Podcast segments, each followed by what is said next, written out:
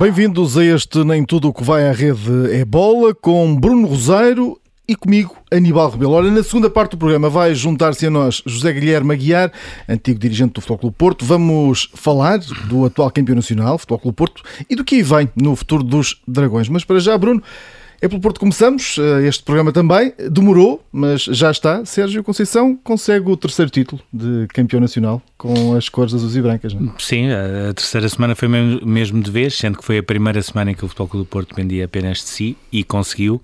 Um, carimbou essa conquista do campeonato uh, eh, 11 anos depois uh, na casa de um rival, neste caso o Benfica, uh, num jogo que basta recuar um pouco, uh, nos descontos o Benfica tem, tem um canto um, os adeptos do Benfica têm uma espécie de réstia de esperança para, para evitar a conquista do título. Mas sentiu-se mesmo ali isso no estádio, aquele, naquele canto. Sim, é? há vários, há vários vídeos que, que, testemunham isso, mas 10 segundos depois era Zaidu que estava a marcar na, na outra baliza. E eu diria até que essa jogada representa muito o que tem sido este campeonato, seja do Futebol Clube do Porto, seja do Benfica. Portanto, são 10 segundos que fazem um filme de 33 É o chamado acreditar, jornadas. mas vamos falar sobre isso já também a seguir, não é? Sim, também tem isso. mas uh,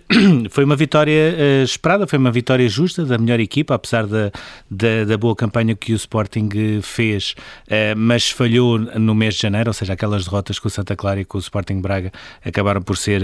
demasiado pesadas depois nas contas do campeonato. São os sacanas dos detalhes, como dizia o, o treinador. Sim, é, é sempre,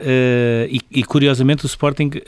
acaba por, por sofrer esta, esta derrota nos Açores, por exemplo, num dos poucos jogos, ou até um dos. O único jogo em que Ruben Amorim não está no banco. Portanto, todos os detalhes aqui contam um, ehm, e este acabou por ser uh, tudo menos um, um detalhe. Um, ehm, mas em paralelo, apesar dessa boa campanha do Sporting, valorizar também aquilo que o Futebol Clube do Porto fez. Um, foi uma equipa que bateu uh, vários recordes durante a temporada, uh, nomeadamente aquele que para mim é, é o mais uh, impactante, que tem a ver com o número de série, ou, ou, melhor, a, a, maior série sem derrotas do, de sempre do campeonato. 58 jogos.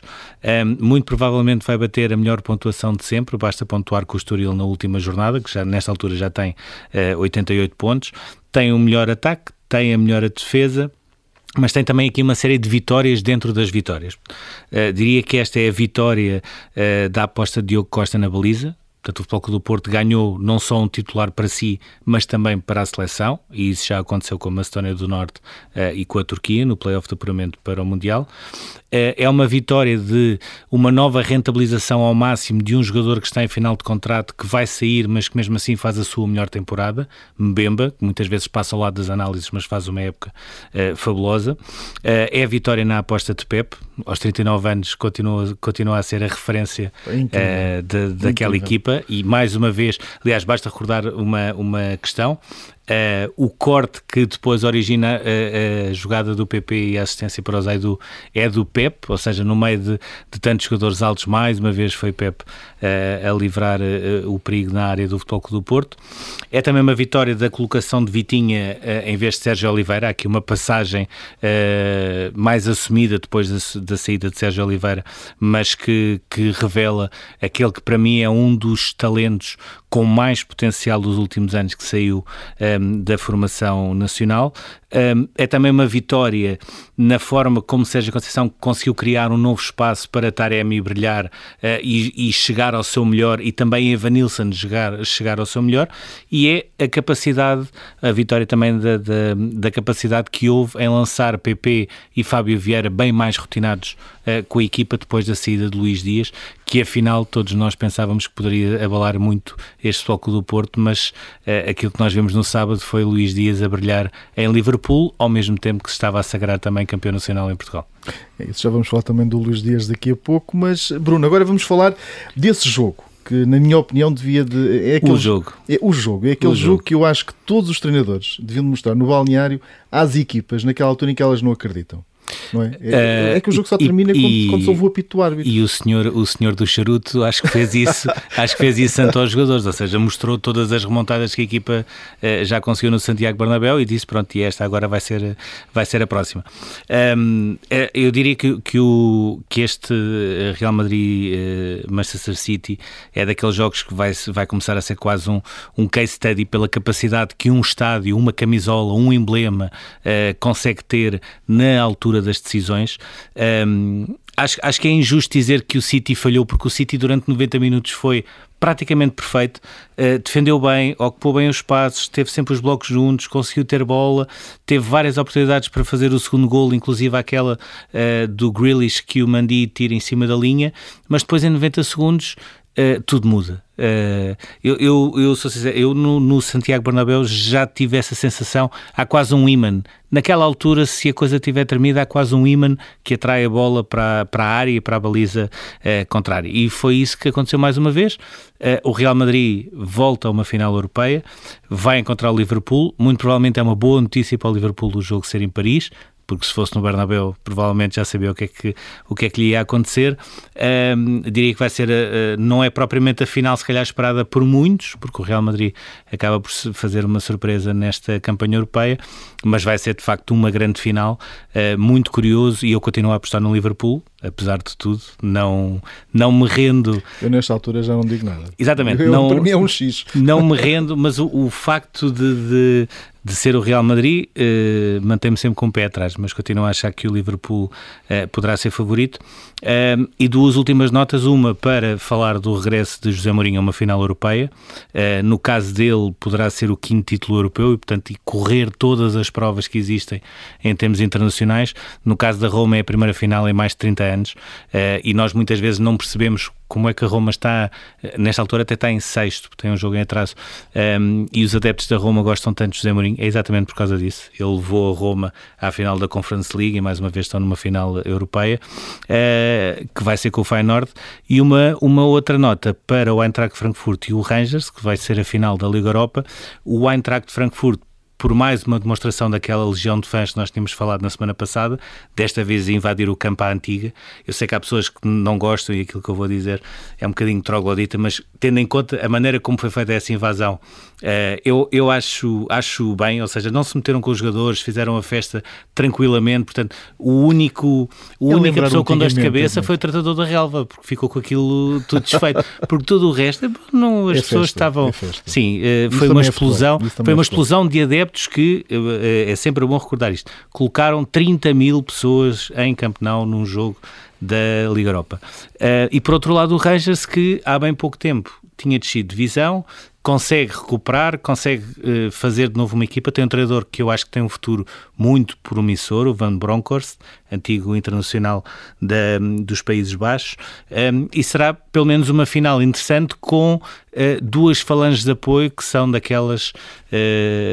que merecem de facto estes palcos e cada uma, só uma poderá ganhar, mas de facto merecem, merecem estar lá presentes na final.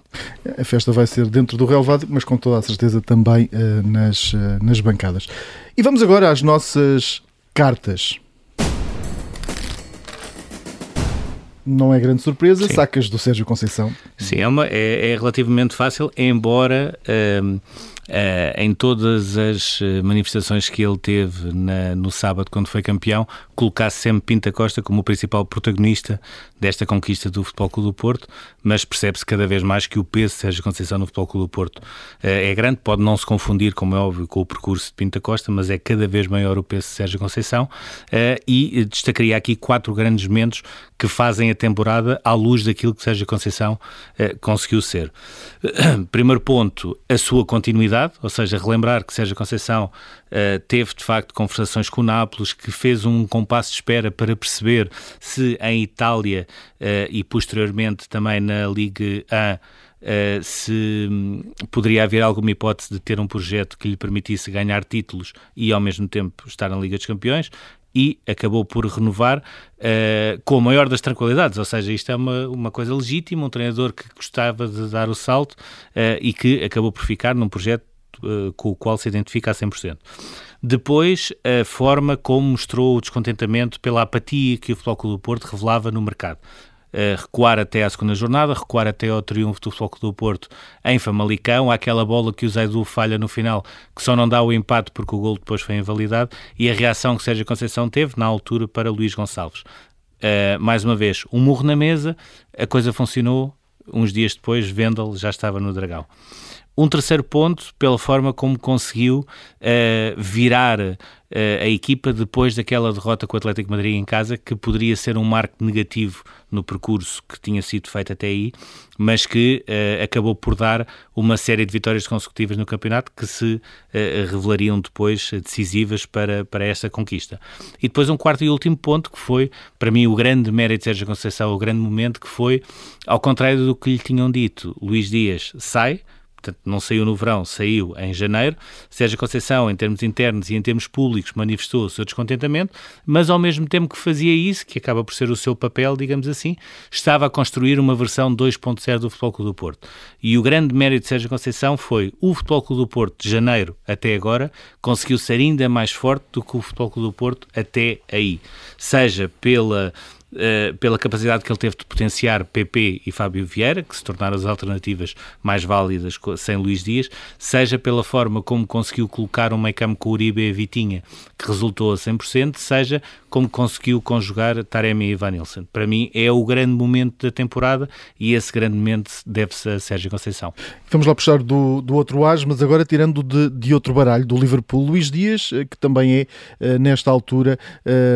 campeão nacional pelo Futebol Clube do Porto uh, e uh, destacou-se também uh, a Inglaterra, não é? Sim, só não é uma semana perfeita porque o Liverpool não conseguiu uh, ganhar ao Tottenham uh, e acaba por ter agora três pontos de atraso em relação ao City quando estamos com, com três jornadas ainda por, por jogar, mas em tudo o resto foi a semana de Luís Dias enquanto jogador de classe mundial, como referiu o Jurgen Klopp. Teve uma entrada preponderante na vitória do Liverpool em Espanha com o Villarreal, que perdia por 2-0 ao intervalo, mas com a entrada de Luís Dias foi ainda a tempo de dar a volta. Uh, mereceu os mais rasgados elogios, inclusivamente com o Ralf Ragnick a assumir que o Manchester United queria contratar Luís Dias, mas que a direção não conseguiu, e a assumir também uh, toda a sua qualidade. E depois, mais uma vez, a ser uma das grandes referências do Liverpool no empate com o Tottenham, a conseguir resgatar depois daquele gol inicial de Son, tudo isto ao mesmo tempo que se estava a sagrar campeão em Portugal sem estar em campo e de facto é a semana que consagra uh, Luís Dias como jogador de classe mundial e jogador de Premier League. E agora vamos aos jokers. Começamos com o ténis e com este espanhol, Carlos Alcaraz. Sim, que já estava a ter um ano 2022 uh, eh, fabuloso. Ele tinha ganho no Rio de Janeiro, tinha ganho em Miami, foi o mais novo de sempre a ganhar o torneio uh, de Miami. Uh, tinha ganho também em Barcelona. e esta semana, no Open de Madrid, consegue este feito que é, nos quartos, nas meias e na final, derrotar três dos quatro jogadores em melhor posição do ranking. Começou com Nadal, passou por Djokovic, acabou com Zverev. Com isso, o Alcaraz, o espanhol que tem apenas 19 anos e que para alguns ainda é algo desconhecido para quem tenha mínima atenção, já percebeu há muito que isto vai ser um fenómeno, uh, passa do lugar 120 do ranking ATP para sexto, apenas num ano, portanto, só isto mostra bem uh, o percurso que ele está a fazer, uh, e não deixa de ser curioso que consegue chegar a um patamar onde nós próprios começamos a duvidar se não será este, afinal, o sucessor dos três mosqueteiros quando Federer, Nadal e Djokovic já não estejam no circuito, uh, sendo que ele mostra também uma outra vertente que é importante, que, que é a capacidade de ganhar em terra batida, em piso rápido e agora há essa dúvida o que é que ele poderá fazer em Wimbledon. Portanto, parece-me que é um tenista com largo potencial, uh, que se conseguir adaptar-se também à relva, é um tenista que está bem com todo o tipo de, de piso uh, e, portanto, tem todas as condições para chegar a número 1 um e criar o seu reinado também no ténis. Vai fazer história. E agora não podia faltar esse destaque ao futebol feminino, eh, já uma equipa campeã nacional. O Benfica ontem derrotou o Sporting mas o teu Joker aqui vai para a, a, número 10. Sim, vai, vai para a Ana Vitória, que acaba por ser uh, uh, curioso porque ela, ela ganha e recordar que ela, quando chega, chega com uma grande promessa e é o próprio Rui Costa que lhe vai entregar a camisola número 10, quase numa espécie de homenagem, digamos assim, a esse, a esse número. Ela foi um dos grandes destaques de um Benfica que acaba por resolver o jogo cedo com dois golos no quarto hora inicial, mas seja pela questão do do bicampeonato uh, do Benfica no, no futebol feminino, com um recorde de assistência de 14.221 espectadores, uh, o que não tem nada a ver com aquilo que se passou em Camp Nou do Barcelona-Real Madrid, mas à nossa medida continua a crescer. Seja por aquilo que se viu com o Dragão Arena cheio, com o Futebol Clube do Porto a ganhar o campeonato, o bicampeonato também de voleibol feminino, seja com o Pavilhão da Luz muito bem composto no, na manhã de domingo, eh, com o Benfica a ganhar frente à União Esportiva eh, o bicampeonato eh, de basquetebol. Cada vez mais o, futebol, o, o desporto feminino está a crescer em Portugal, esta é a melhor notícia e todos os estudos indicam que é o desporto feminino que vai dar o grande saldo na próxima década e, portanto, convém nós também começarmos a olhar com outros olhos para o desporto feminino. Uh, umas notas rápidas também para uh, a confirmação da ex-medida do Benfica no voleibol masculino, vitória frente ao Sporting, tricampeonato nacional, para a passagem da equipa de handball do Benfica à, à Final Four da EHF, que se vai realizar cá em Portugal, na Altice Arena, no final de maio, e também para a terceira conquista do Sporting consecutiva na Taça de Portugal, neste caso frente ao Benfica. E vamos agora às tuas cartas fora, vão para dois treinadores. Começamos pelo primeiro, Ralf Ragnick, eh, treinador ainda do Manchester United, que para mim me dá a ideia que não vai deixar quaisquer saudades ali para Não, e, pelos vistos acho que vai lá ficar como conselheiro. Agora faz-me confusão como é que alguém consegue destruir o pouco que ainda havia de bom pode ser conselheiro do que quer que seja uh, nessa equipa. Uh, e de facto acaba por ser estranho porque o United despede-se de Old Trafford no último jogo da época com uma vitória com o Brentford por 3-0, que até foi das melhores exibições com o Rangnick, e depois consegue uh, ser goleado frente ao Brighton. ainda tem a Europa em risco, portanto ainda não está garantido que o United vá à, à Liga Europa ou à Conference League no próximo ano, mas sobretudo levanta aqui duas questões que é, um, mesmo sem Liga dos será que Ronaldo quer ficar numa equipa que é isto? E dois, uh, mesmo tendo em conta que vai haver uma grande revolução no United, uh, o Eric Tenag vai encontrar o quê para a partir daí criar uma base? São duas dúvidas que eu fiquei depois de ver aquele jogo com o Brighton, que deve ter sido das maiores vergonhas recentes do, do United. Vai ser um sofrimento também para aqueles adeptos. Olha, outro treinador que tu deitas fora Jorge Jesus falou demais. Sim, não tem, não tem nada a ver uh, aquilo que aconteceu, é uma coisa que não faz sentido nenhum, uh, sendo que também é importante balizar isto. Uh, tudo isto aparece porque Jorge Jesus esteve a ver um jogo do Flamengo entre Foi amigos. uma conversa privada, no e, fundo. E é? estava, estava com um jornalista e não terá tido esse cuidado, de uma forma voluntária ou não, de dizer, atenção, que isto aqui estamos aqui a falar com amigos, como acontece normalmente. Eu uma vez tive uma situação dessas com o Scolari, que andou a fazer uma visita pelo Pico, eh, que a certa altura eu percebi que ele próprio já estava a ficar, eh, digamos assim, quase desconfortável e não queria falar com as pessoas para eu estar ali, e a certa altura tivemos de dividir os espaços em que eh, tudo o que ele dissesse ficava ali, e o espaço em que tudo o que ele dissesse era em on e depois seria para, para a reportagem. Portanto, isso é uma coisa normal de acontecer. Jesus não teve esse cuidado. Depois deu ainda uma entrevista à Sport TV brasileira, onde veio eh, mexer com uma ferida que já estava fechada, que tinha a ver com a saída do Benfica, e no meio disto tudo, o que é que aconteceu? Uh, um, o Flamengo, uh, os adeptos do Flamengo perdem, chamam por ele, mas ele próprio já diz que não quer ir para o Flamengo. Paulo Sousa está com a sua situação mais complicada. Uh, Jorge Jesus diz aos turcos que em princípio deverá ir para o Fenerbahçe, mas ao mesmo tempo está a ver o que é que se vai passar aqui em Portugal. E depois, no meio disto tudo, nós perguntamos para que é que foi tudo aquilo. Jorge Jesus a ser Jorge Jesus no meio disto tudo. E agora vamos muito rapidamente ao eh, nosso túnel.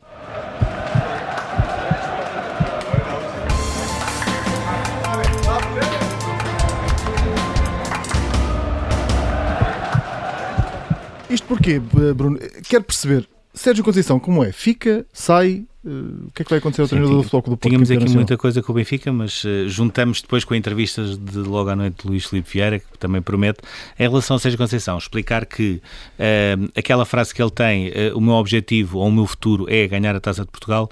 indica aquilo que está na sua cabeça, que é, em condições normais, ele vai ficar no Futebol Clube do Porto, mas tal como todos os treinadores, vai abrir agora uma janela no final da temporada para perceber se existe, e são estas as condições, se existe, sobretudo no mercado de Itália, alguma equipa que lhe garanta a possibilidade de jogar a Liga dos Campeões, ser competitiva e lutar por títulos. Se isto acontecer, existe uma pequena janela de oportunidade de Sérgio Conceição sair, e o Futebol Clube do Porto sabe disto. Se essas condições não estiverem uh, reunidas, Sérgio Conceição vai avançar para a sexta época no Futebol Clube do Porto. Muito bem, e depois falaremos sobre, sobre o Benfica. Vamos estar também atentos à entrevista de logo muito, mais. Muito para dizer. Vai haver muito. Vamos então agora falar dessa vitória do Futebol Clube do Porto. Junta-se agora a esta emissão José Guilherme Aguiar. Antes de mais, obrigado pela eh, disponibilidade em estar, eh, em estar aqui connosco, eh, comigo e com o Bruno Roseiro. José Guilherme, como é que viu esta conquista do campeonato carimbada com uma vitória ali aos 93 minutos no Estádio da Luz? Ora bem, via em primeiro lugar com grande satisfação. Naturalmente que estas vitórias ao Benfica aos 92, 93, depende muito, um bocadinho mais relógio para trás, menos relógio para a frente, mas é indiscutível que tem, tem um sabor emocional, só emocional, eh, pelo menos para mim, em que fico, fico, fico muito satisfeito, até porque eu estava convicto que o Futebol Clube Porto não ia conseguir marcar e iria empatar o jogo, eh, o que também lhe daria automaticamente o título, mas eh, ganhar em casa do adversário, principalmente quando o adversário tem a categoria do, do, do Benfica, é sempre extraordinariamente agradável e motivo de grande satisfação. Mas eu também acho que este, este, esta,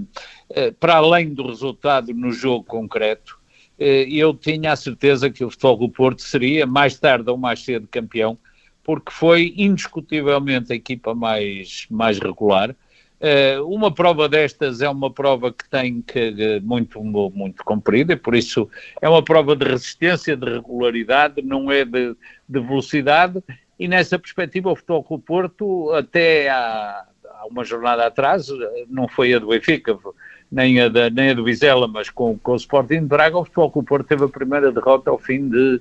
eh, sinceramente não sei 58, se são 58. 58 jogos. O que quer dizer que é uma que a equipa a equipa tem vindo a mostrar-se coesa, regular, independentemente de grande de algumas alterações a que se viu obrigada e é preciso é preciso realçar que é, na, na presente época o Futebol Clube Porto perdeu só o melhor jogador do campeonato português, que era por todos reconhecido, ou que era nessa altura o melhor marcador, eh, e que está a fazer, eh, está a, está a comprovar a sua qualidade e a sua categoria num clube com a dimensão do Liverpool e num campeonato com a, também com num campeonato como o inglês. Por isso, o Futebol Clube Porto perdeu o Sérgio, perdeu o Luís Dias, perdeu também Sérgio Oliveira,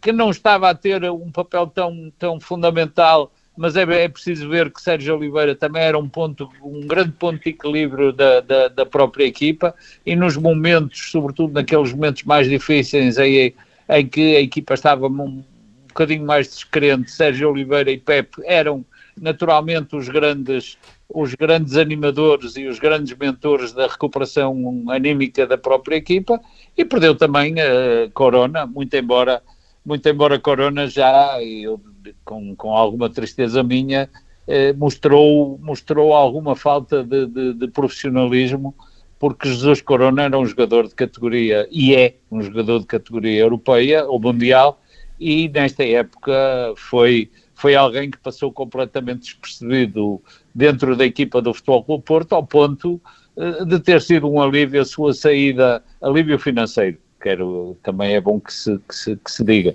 Quando a sua saída no, no, na, na, janela de transferências do, eh, de janeiro. Agora, é, pronto, quanto a factos, não há, não há argumentos. Estou com o Porto podia dizer foi, foi aqui ou foi acolá. Não. Foi durante toda uma época.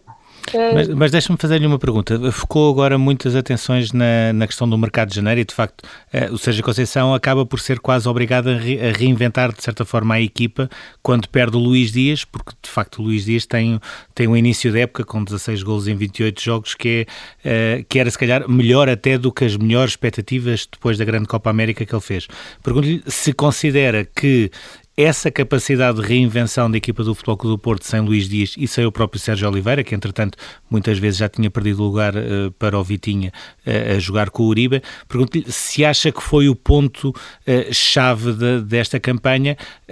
nomeadamente até por coincidir com aquela jornada 17 onde o Sporting perde nos Açores e o, o Futebol Clube do Porto consegue virar um 2-0 para 3-2 no Estoril. É de facto, uh, indiscutivelmente, um mérito. Aliás, uh, quando se ganha, ganha-se como, como, equipa, quando se perde, perde-se como equipa, e por isso uh, quando, quando, mas o mentor, o, digamos que a figura maior do Futebol Clube Porto esta época foi indiscutivelmente Sérgio Conceição.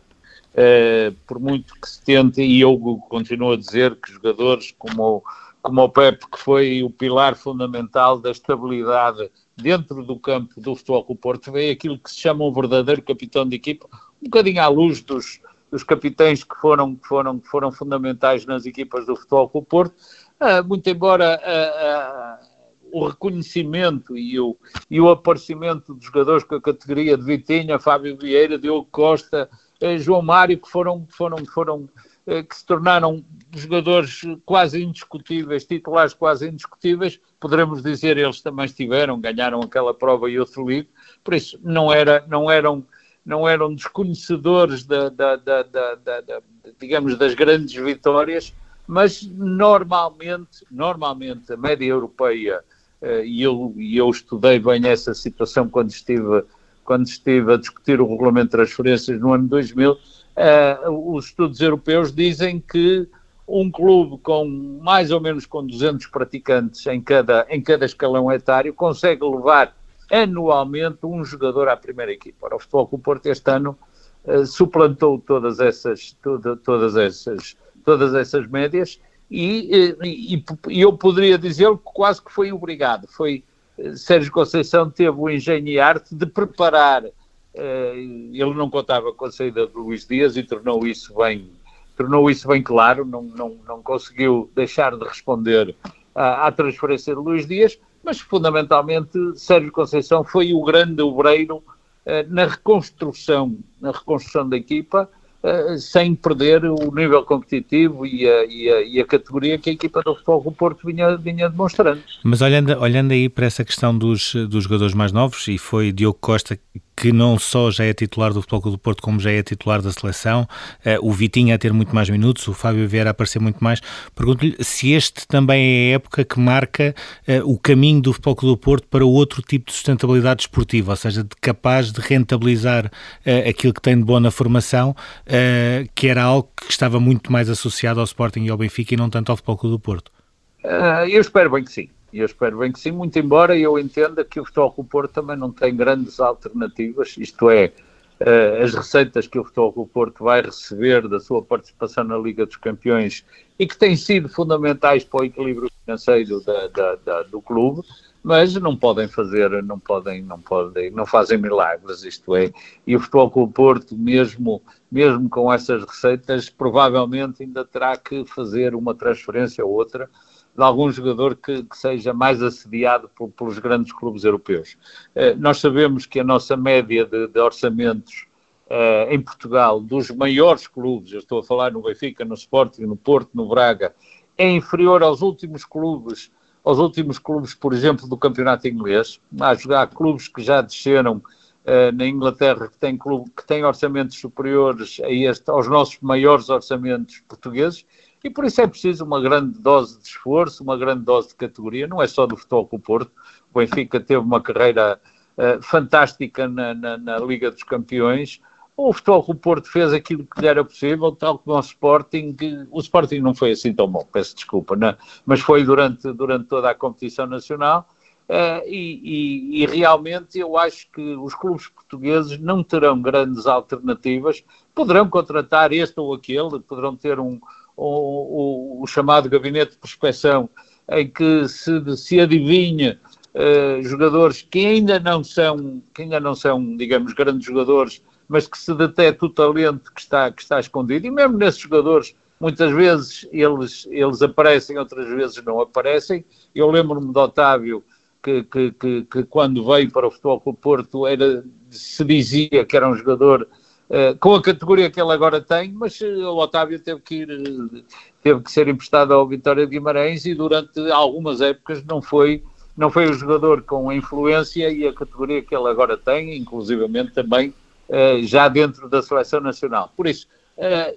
não é só o Futebol Clube Porto, eu acho que o Futebol Clube Porto e todos os clubes portugueses terão obrigatoriamente que recorrer às suas, aos seus plantéis de formação, que aliás são bons. Nós temos bons jogadores, as nossas seleções jovens têm normalmente bons resultados. A nossa seleção de sub-23 é uma seleção que anda, é uma das primeiras da Europa e por isso eh, nós temos, como eu costumo dizer, temos, temos mercado, mercado interno onde podemos recorrer eh, mesmo até dentro de, de clubes eh, que, que, que, que, que naturalmente não têm, não têm a, a capacidade financeira e a qualidade desportiva que têm estes clubes que eu acabei de dizer, e eu aqui deixo-me salientar o, a campanha que o Gil Vicente fez, foi fantástica, fantástica, mas é isso também não é, não é alheio uh, o, bom, o, bom, o, bom, o bom desempenho do treinador Ricardo Soares, mas também a qualidade que alguns jogadores estão a mostrar e que vão, vão, vai, vão ser objeto, algum, um, ou já, já o foi, mas vão ser objeto da cobiça dos clubes portugueses e dos clubes, e dos clubes estrangeiros. Por isso, esta é um bocadinho, é o fado, é o destino uh, dos clubes portugueses se quiserem manter uh, a, sua, a sua estabilidade sem recorrer, como, como já vimos que os grandes clubes europeus neste momento recorrem a capitais, a capitais estranhos, a capitais que vêm dos, dos países do petróleo, a capitais que vêm dos grandes grandes fortunas de, de, de, americanas ou inglesas, ou seja lá o que for, mas que só são grandes devido a essa injeção de capital eh, que, os, que lhes permite fazer contratações verdadeiramente eh, soberbas. Já Guilherme Guiar, falando aqui de cobiça e falando, uh, voltando aqui um bocadinho ao, ao, ao Sérgio Conceição, podemos ter um futuro no Futebol do Porto sem Sérgio Conceição já na próxima época? Acredita que o treinador vai continuar ou há essa possibilidade de ele acabar por, por sair havendo interesse de outros clubes? Olha, não sei, não sei. Eu, eu conheço, acho que conheço relativamente bem o Sérgio Conceição, uh, há muitos anos a esta parte. Sérgio Conceição tem de facto uma, uma, uma maneira de estar muito singular uh, na sua própria vida pessoal e, na, e naturalmente na vida profissional. Uh, tem, tem objetivos próprios, tem ambições próprias, mas tem uma maneira de estar uh, que é um bocadinho diferente. Uh, eu lembrei-me do, do, Zé Mourinho que mal acabou de, de, de, ganhar a Liga dos Campeões, foi, foi, foi imediatamente transferido. Lembro-me do André Vilas Boas que estava sentado na cadeira de sonho, que ele dizia que era a cadeira de sonho da vida dele, mas que uma semana antes de começar a a, a, época desportiva não teve a mais pequena dúvida em, em, transferir-se para, para um clube que lhe oferecia que lhe oferecia, pelo menos do ponto de vista, o rendimento financeiro que ele não tinha no Futebol Clube Porto. Sérgio Conceição não é, não é, é independentemente de, eh, de, como profissional, ele tem o direito a ter as ambições. E por isso Sérgio Conceição também tem o direito de poder treinar uma grande equipa europeia. O Futebol Clube Porto já é uma grande equipa europeia, mas eu quando falo nisso, não falo só no aspecto esportivo, também falo na, na, na, na perspectiva dos, dos, dos plantéis, da categoria dos jogadores, e, e, e, é natural que Sérgio Conceição também queira, eh, queira afirmar-se noutros, noutros mercados futebolísticos. Agora, eu acredito que Sérgio Conceição ainda vai ficar no Futebol Clube Porto. Sérgio Conceição tem uma coisa que o, que, o, que o torna um bocadinho diferente daqueles dois treinadores que eu acabei de dizer. Muito embora André Vilas Boas diga em voz alta e a todo mundo que é, que é portista desde pequenino, eu considero que Sérgio Conceição, que não era portista desde pequenino, tornou-se tornou um verdadeiro portista e por isso tem uma, tem uma postura emocional de, de, de, de, relação com o Futebol Clube Porto que é, que é extraordinária. Por isso, é, é, é, é, tudo, é tudo, como é evidente, uh, o, mundo, o mundo do desporto e, sobretudo, o mundo do futebol é, é feito de, de, de, de, surpresas e, por isso, eu não ficaria surpreendido se Sérgio Conceição uh, se transferisse por força da cláusula que ele, que ele celebrou com o Futebol Clube do Porto ou que tem para poder sair, mas eu acredito que Sérgio Conceição ainda se calhar gostaria de manter-se mais uma época no Futebol o Porto, mas estou aqui a fazer uma mera conjectura e uma mera adivinhação, porque não, não falei com o Sérgio Conceição nestes últimos meses e por isso não tenho, não tenho ideia de qual é, de qual é o, seu, o seu futuro. Muito embora Sérgio Conceição, em todas, as, em todas as respostas que dá sobre esse seu futuro, diz que o futuro dele é chegar à final da Taça de Portugal e ponto final. Por isso, ele também mantém, mantém uh, acesa esta, esta dúvida eh, que, que, que, nos assalta a todos, legitimamente, aos portistas e aos não portistas, é evidente. Há aqui, há aqui também uh, declarações fortes de, de Jorge Nuno Pinta Costa este domingo uh, ao Porto Canal. Um, falou na questão de, dos rivais, falou também na questão dos eh, políticos e, sobretudo, eh, naquilo que ele considera ser o centralismo que existe ainda no país, ou seja, eh, o Futebol Clube do Porto ainda não é visto pelos políticos como é, por exemplo, Benfica e Sporting. Concorda com essa ideia ou acha que isso é algo que 65 títulos depois no futebol, 7 títulos internacionais depois, já, já, já não corresponde propriamente à realidade? Sinceramente, eu acho que não. É evidente que não, não vamos estar à espera que os adeptos benfiquistas e que os adeptos sportinguistas se levantem em uníssono e desatem a bater palmas ou desatem a tecer louvores à equipa do Futebol Clube Porto. Nós sabemos que a, a, competitividade em Portugal praticamente acrescida do Braga e do Guimarães, mas a competitividade é, é dividida é, é, dividida em termos de, de, de, de de adeptos é dividida nestes grandes clubes e por isso nós sabemos que isto é muito, é, é muito radical. Também sabemos que Lisboa é capital, onde, onde, onde Lisboa tem um orçamento maior de quase todas as cidades portuguesas juntas. Uh, Lisboa tem, tem, tem uma, uma, uma, forma de estar, e eu estou à vontade, gosto imenso de Lisboa, já morei em Lisboa durante, durante sete anos da minha vida,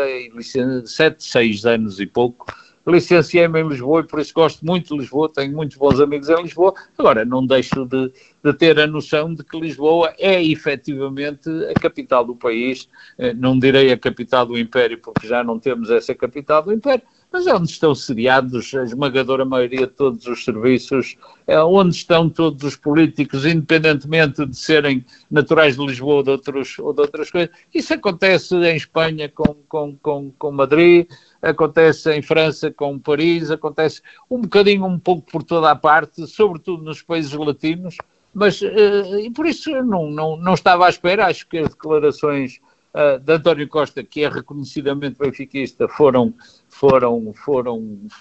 acho que foram positivas, ele deu os parabéns, não sei o que é que não, poderia não, não falou nos dirigentes, acho que a questão, em relação a António Costa, a questão foi não ter falado nos dirigentes, falou só aos jogadores, treinadores,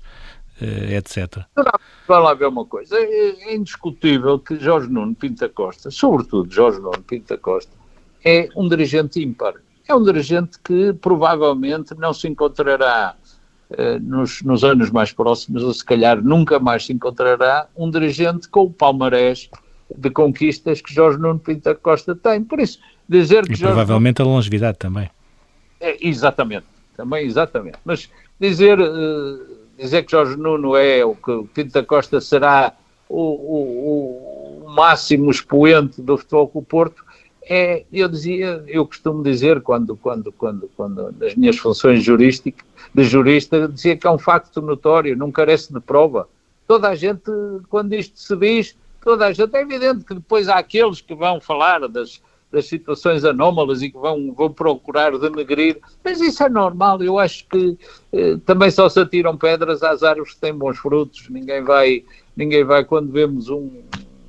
sei lá, um, não, não, não, não, não, não criticamos aqueles que, que, que não têm não têm não têm não têm nada para, para, para mostrar. E por isso é normal que eh, não sei, eh, eu pelo menos quando vi as declarações de Marcelo Rebelo de Sousa a dizer que viu o jogo em Matosinhos que é um território neutro, não sei porque é que ele veio dizer que aquilo é neutro, é mesmo, porque em Matosinhos eu também já fui autarca em Matosinhos e sei que há muitos esportistas, muito embora também haja muitos leixonenses, Uh, mas, mas não faço ideia porque é que eles chamam neutral aquilo, à, cidade de Matosinhos, mas pronto, mas, mas Marcelo faz sempre, o nosso Presidente da República tem sempre umas tiradas muito especiais, e por isso não achei nada da normal, as, as, declarações que foram, que foram feitas, é o reconhecimento, e, e, não é fácil para quem não é portista, o reconhecimento de quem, eh, de quem tem obrigatoriamente que reconhecer o mérito de um, de, um, de um clube como o Futebol Clube do Porto. E isso, pronto, ponto final, isto é, é, é mesmo assim, a, a vida é assim e não, não queremos fazer disto uma, uma, um unanimismo, é, não existe, é, é impossível. Deixe-me só uh, fazer uma, uma última questão. Uh, já foi Presidente da Liga, conhece bem o funcionamento da Liga e também o envolvimento da Liga no, no próprio futebol português. Perguntava-lhe, estamos agora a chegar à altura das decisões em relação à centralização dos direitos televisivos. Pergunto se acha que nesta altura já estão reunidas as condições e o contexto para esse passo e pergunto se de facto, em termos práticos, a competitividade do campeonato poderá aumentar com a centralização dos direitos televisivos? É evidente a centralização dos direitos televisivos já é um objetivo de há muitos anos. Eu, em 1990, propus, propus num documento que foi à Assembleia da República a centralização dos direitos televisivos, que, aliás, era, tinha o acordo de todos os clubes, e esse documento só não passou porque um partido político, no caso concreto o PSD, esfiado por Marcelo Rebelo de Sousa, inviabilizou esse, esse acordo que existia eh, naturalmente com o governo, e o governo era do Partido Socialista, eh, para eh, recuperar financeiramente os clubes, sobretudo naquilo que eles tinham, os débitos ao fisco e à segurança social, e, e, para, poder, e para poderem ter uma maior, uma maior rentabilidade. Aliás, eu vou dizer, não inventei nada,